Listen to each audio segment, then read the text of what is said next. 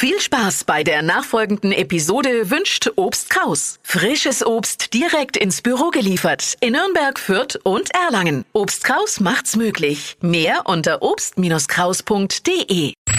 Fränkisch für Anfänger und Fortgeschrittene. Heute Lätschert. Wir Franken sind besonders stolz auf unser Kichen, was mir in die Pfanne oder in Ofenhauer kommt als wahre Delikatesse wieder raus.